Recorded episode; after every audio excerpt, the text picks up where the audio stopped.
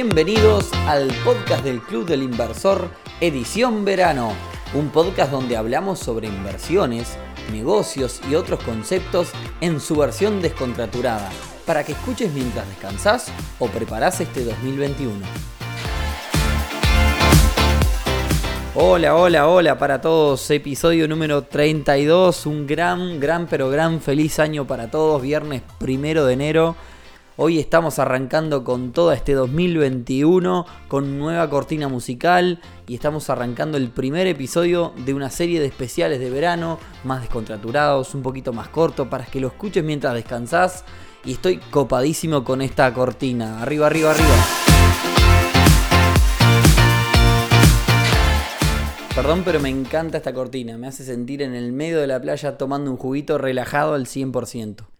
Bien, y antes de arrancar con el tema de hoy, aprovechando estas fechas donde son fechas que muchos se toman para descansar, me gustaría dejarles un mensaje. Es un buen momento para invertir en cada uno de nosotros, claramente de forma descontraturada, invertir en capacitarnos, en hacer cursos.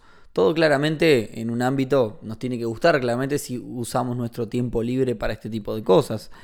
Tengan en cuenta que para los socios del Club Inversor tenemos más de 70 horas de video con diferentes eventos, diferentes capacitaciones. Es un buen momento para leer libros. Es un buen momento también para pasear, porque pasear y vacacionar es invertir en nosotros. Este año 2021 va a ser un año eh, aún más desafiante que el, que el 2020, o por lo menos así lo veo yo. Así que requiere que estemos con todas las energías. Y para estar con todas las energías necesitamos pasear, vacacionar, desenchufarnos, dejar los dispositivos electrónicos el mayor tiempo posible sin utilizarlos. Y es un buen momento también, si nos gusta, para aquellos que nos gusta, planificar, ordenar cosas, ordenar nuestras finanzas y planificar nuestras inversiones eh, para el correr del año, ¿no? Y esto es algo que, obviamente, para hacerlo en un momento donde uno tenga libre, uno tiene que disfrutarlo, si no, no es una buena opción. Y ahora sí nos metemos de lleno con el tema del día de hoy, que es la inflación. Y ustedes se preguntarán por qué recién en, al cabo de 32 capítulos comenzamos a hablar de la inflación. La realidad es que muchos de los podcasts que yo escucho que tienen que ver con inversiones hablan en los primeros episodios y realmente me estuve fijando y no teníamos ningún episodio donde ahondemos derecho en lo que es inflación. Quizás para muchos será un tema súper conocido y demás, pero para los que recién están comenzando me parece que se puede otorgar un montón de valor acá. Así que como siempre, arranquemos por la definición. La inflación es la variación sostenida de los precios de un conjunto o de una canasta de productos y servicios. Puntualmente una variación hacia arriba, es decir, un crecimiento, por eso justamente se llama inflación, un crecimiento de los precios. La contraparte de este concepto es un concepto que no es tan conocido porque estamos más habituados a lo que es inflación. La contraparte sería la deflación y bueno, en otro episodio del podcast seguramente ahondaremos en este tema también. Primer pregunta entonces, ¿la inflación es mala? Y la respuesta es no. La inflación indica que hay movimiento, que hay que la economía se mueve, que hay consumo. Entonces, la inflación en un principio no es mala. Ahora, si la inflación no es mala, ¿por qué todo el mundo habla de la inflación como algo malo? La realidad es que la inflación no es mala hasta cierto punto. En el caso de muchos países latinoamericanos, la inflación termina siendo un problema. Justamente, y pensando en hacer este podcast el otro día, leía un artículo donde hablaban de las inflaciones de los países latinoamericanos en el año 2019. Tenemos, por ejemplo, países como Paraguay con un 3% anual. Ahora voy a aclarar bien qué significa esto en el bolsillo de cada uno. Después tenemos a Brasil con el 4,5% anual. Tenemos a, bueno, un país no es latinoamericano, pero es una referencia, a Estados Unidos, 2,3% anual. Y ya después empezamos a pasar a países que están un poquito bastante mal con el tema de la inflación. Uruguay, por ejemplo, ronda entre el 9 y el 10% anual casi los últimos años. Después tenemos en el 2019 Argentina tuvo una inflación del 50%.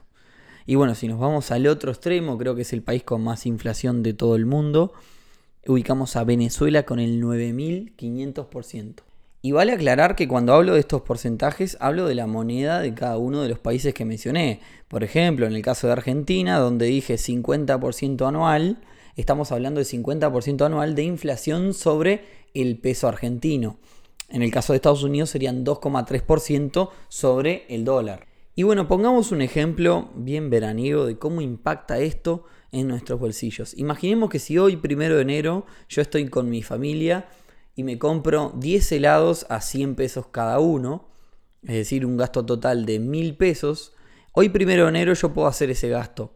El 31 de diciembre, en vez de comprar 10 helados, voy a poder comprar solamente 9 con el mismo dinero. Con los mismos 1000 pesos que compré 10 helados el 1 de enero, me voy a comprar 9 el 31 de diciembre. ¿Y por qué es esto? Porque yo perdí un 10%, perdí poder de compra. Las cosas subieron, los helados subieron al cabo del año y cuando llego a final del año no puedo alcanzar el valor que valen, valga la redundancia, estos 10 helados. Este mismo ejemplo llevado a nuestras inversiones, imaginemos que nosotros invertimos estos mil pesos uruguayos durante un año a una tasa del 10% anual entonces, al cabo de un año, retiramos la plata y tenemos 1100 pesos, ¿verdad?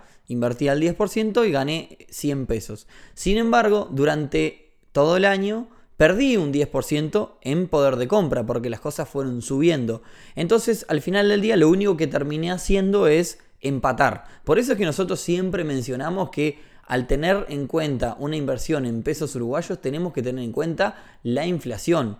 Y esto si nos estás escuchando de cualquier otro país, hay que tener en cuenta la inflación. En el caso de Argentina, fue un 50% anual. Si nosotros invertimos al 55% anual en pesos argentinos, lo único que hicimos fue ganar 5%. No ganamos 55, hay que restarle la inflación. Siguiente pregunta entonces, ¿por qué se da la inflación? O sea, es decir, ¿qué la causa?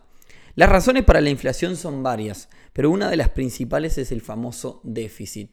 ¿Y qué es el déficit? Esta cosa que se habla muchísimo en la prensa. El déficit es cuando yo gasto más de lo que gano. Imaginemos que gano 100 pesos y gasto 120 todos los meses. Entonces hay 20 que no los estoy cubriendo. Entonces, ¿qué tiene que hacer el gobierno para cubrir esos 20? Bueno, básicamente tiene tres alternativas, entre otras, tiene muchas, pero hay tres grandes alternativas. La primera de ellas es emitir deuda, es decir, pedirle un préstamo a la gente, un préstamo a inversores emitiendo bonos. La segunda alternativa es incrementar los impuestos, es decir, cobrarle más a cada una de las personas para poder tapar ese hueco que no, no estoy pudiendo cubrir. Y la última alternativa es emitir más monedas. Es decir, el, Estado tiene que cubrir gastos en pesos para los cuales no tiene plata. Entonces, ¿qué hace? Emite más moneda, porque el Estado tiene la potestad, a través de su Banco Central, de poder emitir moneda. ¿Qué causa eso? La moneda sufre un, digamos, un proceso de oferta-demanda, al igual que todos los artículos que vemos. Es decir, si yo tengo una naranja, no es lo mismo que si yo tengo 100 naranjas. Es decir, si yo tengo 100 naranjas y cada una de ellas vale 10 pesos, Seguramente no sea lo mismo que si tengo la última naranja sobre el planeta Tierra, quizás valga bastante más que 10 pesos.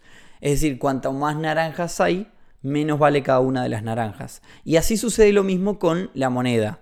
Cuanto más moneda hay en el mercado, en circulación, menos vale. Y eso es lo que sucede cuando los bancos centrales de cada uno de los países comienzan a emitir moneda, es decir, comienzan a sobreemitir, a emitir más de lo que deberían emitir. Entonces generan una sobreoferta en el mercado y el dinero pierde el valor.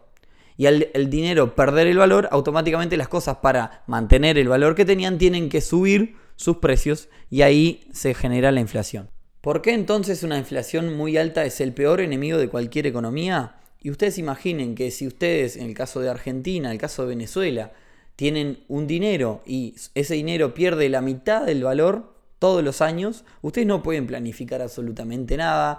Digamos que, también tienen un, tema de, costos. Si uno tiene un comercio y tiene que andar subiendo los precios todo el tiempo, porque, porque claramente si no, no mantiene el valor de las cosas que vende, es algo que va a llevar bastante esfuerzo. La siguiente pregunta entonces es, ¿qué pueden hacer los gobiernos o los diferentes bancos centrales de los países para tratar de frenar la inflación? Una de las cosas que podría hacer un gobierno sería subir las tasas de interés. ¿Qué significa esto? Imaginemos que hay muchos pesos en circulación en el mercado y lo que quiere hacer el gobierno para que esos pesos levanten su valor, es decir, no, pierdan valor y generen inflación, es sacar pesos de circulación del mercado.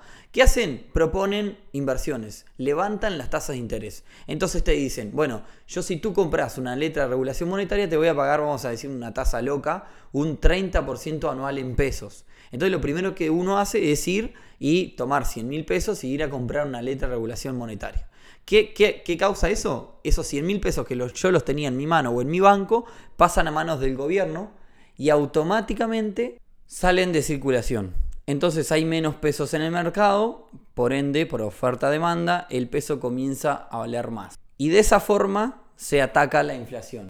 No quiero hacerlo demasiado largo, pero en Uruguay, ¿cómo, cómo es que se mide la inflación? Es muy difícil. Piensen que ustedes deberían medir el precio de cada una de las cosas de las cosas que más utilizamos, productos y servicios que más utilizamos, para poder medir realmente cuánto, cuánto va subiendo. Es algo que es bastante complicado de medir. En Uruguay se mide a través del IPC, Índice de Precios al Consumo, que es un índice que lleva adelante el Instituto Nacional de Estadística. Y ustedes pueden acceder a través de la web del INE, ine.u.uy, pueden ver cuánto es el índice eh, al día de hoy y hoy primero de enero y cuánto será el día 31 de diciembre. Eso no lo sabemos todavía. Vamos a, cuando lleguemos al 31 de diciembre, veremos cuánto es. La resta de esos dos índices termina siendo el número de la inflación. Y ahora ya para ir cerrando, ¿cómo nos podemos prever de la inflación? Bueno, una de las formas que tienen las personas para, digamos, cuidarse de la inflación es invertir. No es otra que invertir el dinero para matar esa pérdida de costo que tengo. La segunda es refugiarnos en alguna moneda que tenga menos inflación. Más que nada en Argentina y en otros lugares es, habitual que la gente busque los dólares porque pasarían de un 50% en el caso del 2019 a un 2,3% en el caso de eh, la inflación sobre el dólar. Ahora, para los más quisquillosos y los más ordenados que nos estén escuchando en el día de hoy en este podcast, voy a pasarles un pique, pero es solamente para personas muy ordenadas. ¿Cómo podríamos llegar a matar la inflación? Volvemos al ejemplo de la camisa donde yo dije que valía mil pesos el día primero de enero, es decir, hoy. Esta camisa que vale mil pesos hoy, el último día de diciembre, 31 de diciembre del 2021, va a valer 1.100 pesos si se mantienen los valores en Uruguay del 10% anual de inflación en pesos. Entonces, ¿cómo puedo hacer a través de una tarjeta de crédito para matar la inflación? Tengo que ser muy ordenado, ojo.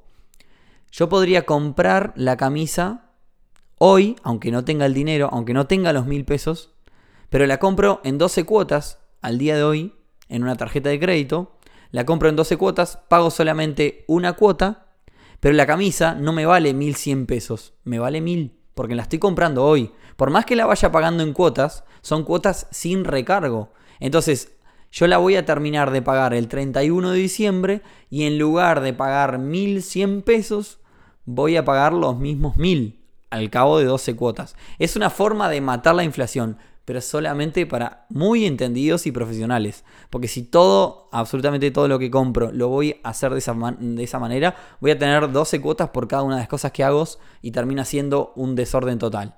Entonces, solamente para entendidos, como dicen en algunos rubros, este tema. Y hasta acá el tema del día de hoy de la inflación. No quiero hacerlo muy largo porque estos son podcasts descontraturados bien puntuales y para que los, para que los escuches mientras descansás, mientras vacacionás. O, bueno, quizás no tenés la suerte de vacacionar aún, pero recordá que es una muy buena inversión para poder descansar. Así que feliz año nuevamente. Muchas gracias por haber escucharnos, habernos escuchado hasta acá. Y bueno, espero que les haya aportado algo de valor. Agréguenos como siempre a sus bibliotecas de Spotify, a iTunes, coméntenos, coméntele a un amigo, una amiga, familia y demás y nos vemos el próximo viernes en una nueva edición de verano del podcast del Club del Inversor. Chau, chau.